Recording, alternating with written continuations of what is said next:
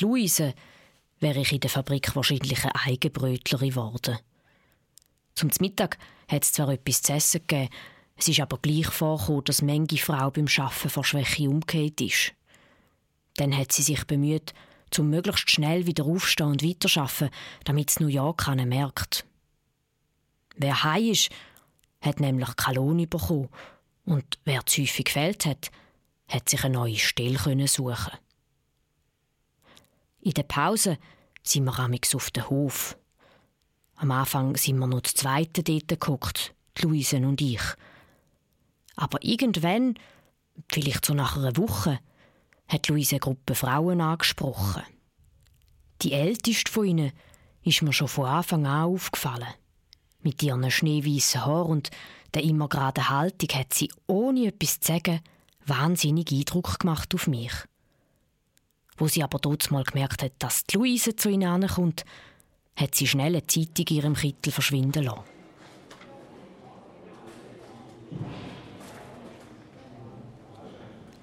Da, Nelly, kannst du ein halbes Butterbrot von mir nehmen.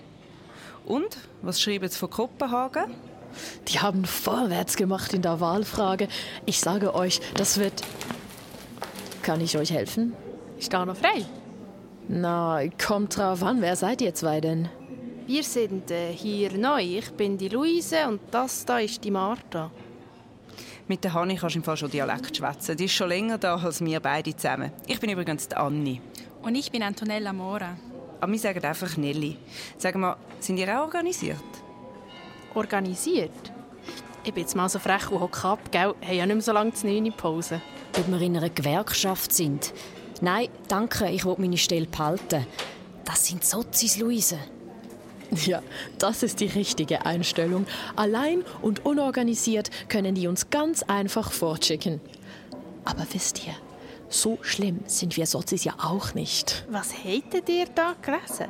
Ich habe gehört, der hat von Kopenhagen geredet. Dort wollte ich auch schon immer mal her. Oder auf London oder auf New York. Ich habe in einem Katalog mal Bilder gesehen. Was die Frauen dort manchmal anhaben. Potzdonner. Nein, um so etwas ist es nicht gegangen. Aber ob ihr zwei das wieder verstehen, das weiß ich nicht. Anni, könnt ihr zwei was für euch behalten? In Kopenhagen hat es einen Kongress der Internationalen gegeben. Und die Genossinnen haben sich dann noch zu einem eigenen Kongress getroffen. Clara Zetkin, Angela Balabanova, Alexandra Kolontai, sie sind alle dort. Nelly, nicht so laut. Wieso der Frauenkongress? Wegen Wahlrecht. Und zwar für alle Frauen. Eben das war umstritten. Aber man hat dann doch beschlossen, das allgemeine Wahlrecht zu fordern. Also für alle Männer und Frauen, unabhängig von Bildungsstufe oder Besitz. Certo, sicher. Was habe ich davon, wenn nur die Frau vom Patron abstimmen darf?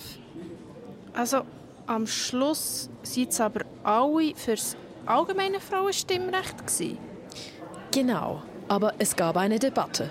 Das zeigt, dass die Position umstritten war.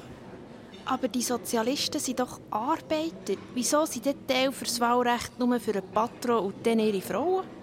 Sie hoffen, dass so wenigstens ein paar Erfolge eingefahren werden können. Gell, Hanni? Mhm. Ja, und dann gibt es immer ein bisschen, bisschen, aber nie das Ganze. Das Problem ist halt, dass auch bei den Genossen eine Menge Angst haben vor dem Wort Gleichheit. Und darum müsst ihr beim nächsten Abschnitt ganz genau hinhören. Im Einvernehmen mit den klassenbewussten politischen und gewerkschaftlichen Organisationen des Proletariats in ihrem Lande veranstalten die sozialistischen Frauen aller Länder jedes Jahr einen Frauentag, der in erster Linie der Agitation für das Frauenrecht dient.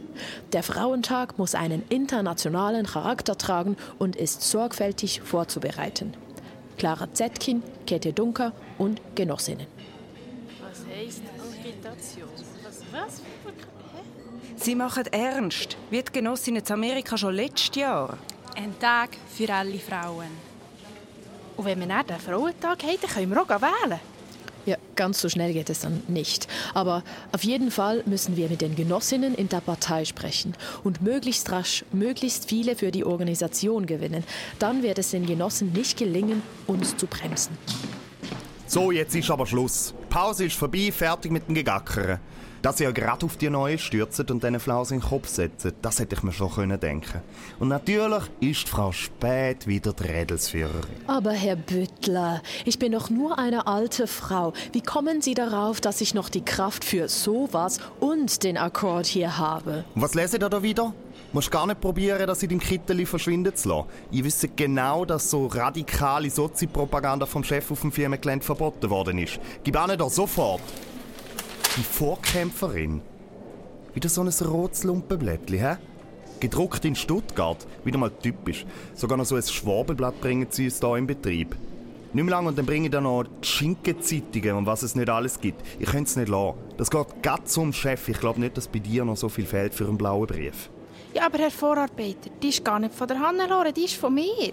Wie es? So etwas, so etwas ist von Ihnen? Ich muss sagen, Sie geben sich alle Mühe, um es sich da, da schwieriger zu machen. Ja, nichts falsch machen. Ich bin ja im Moment bei einer alten Apothekersfrau eingemietet. Und dort ist die Zeitung auf dem Küchentisch gelegen. Sie hat eben gemeint, wenn ich will, kann ich mir von ihr etwas zu lesen auslehnen. Für zum 9 und dann habe ich heute Morgen einfach die da genommen, ohne dass ich gesehen was es ist. Ich muss auch sagen, ich habe nicht recht verstanden, um was es da geht. Ich verstehe ja von dieser ganzen Politik nicht so viel. Ihr hättet sicher gerade gesehen, um was es da geht. Hm. Gut, dann sehe das aber als deine erste und letzte Warnung. Wenn so etwas nochmal passiert, dann geht es zum Patron. Das Mal drücke ich nur ein Auge zu. Vielen Dank, Herr Büttler. Ich merke mir Herr Büttler. So, und jetzt wieder zurück zum Schaffen.